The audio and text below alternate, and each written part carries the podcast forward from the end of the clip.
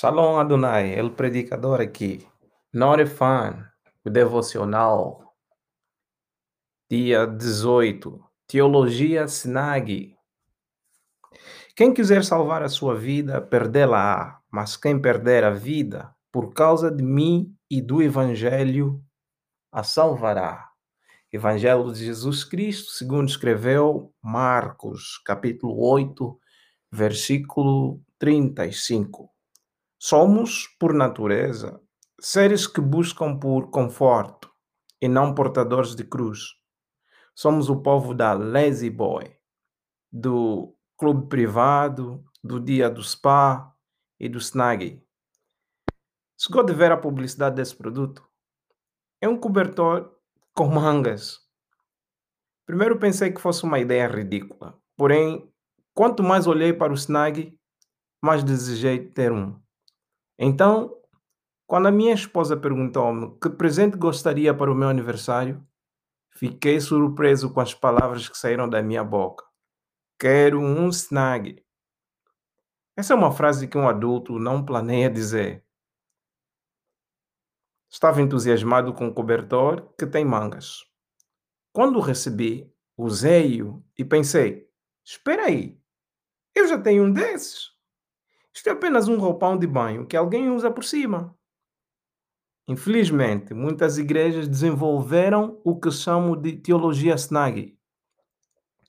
Eles esforçam-se para que todos se sintam confortáveis o quanto possível prometem saúde, riquezas para todo aquele que seguir Jesus. Prometem-lhe um carro de luxo e uma casa linda. Entretanto, a imagem do Snag é contrário ao da cruz. Um representa facilidade, enquanto o outro simboliza dor. Um promete conforto, ao passo que o outro invoca sacrifício. Todavia, as pessoas atiram-se à teologia snag até ficarem quebrados financeiramente, famílias destruídas, ou mesmo estado de saúde piora. Nessa altura, começam a questionar Deus, suspeitando que não está a cumprir a sua parte no trato. Uma vez que a sua expectativa era usar um snag confortável, não se sentem felizes se lhes for dito que devem carregar a cruz. Para o seguidor de Cristo, o slogan é morra diariamente e o símbolo é a cruz. O ponto alto resume-se em render-se de si mesmo, os seus sonhos, as suas conquistas, o seu conforto. Veja que, quando está morto, já não estará preocupado com a sua vida. Pelo contrário, está livre para viver para Cristo. Para hoje, o nosso negando hoje é que implicações a morte diária de si mesmo tem provocado na sua vida? Poderia pensar de alguma coisa ou alguém que você perdeu por seguir a Cristo?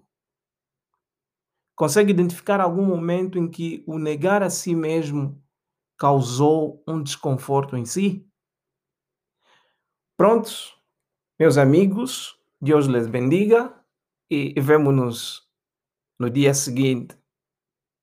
Até a próxima. Espero que o devocional seja uma bênção e que seja mais um, um utensílio pelo qual busca o Senhor e continua andando seguindo a Cristo. Até já.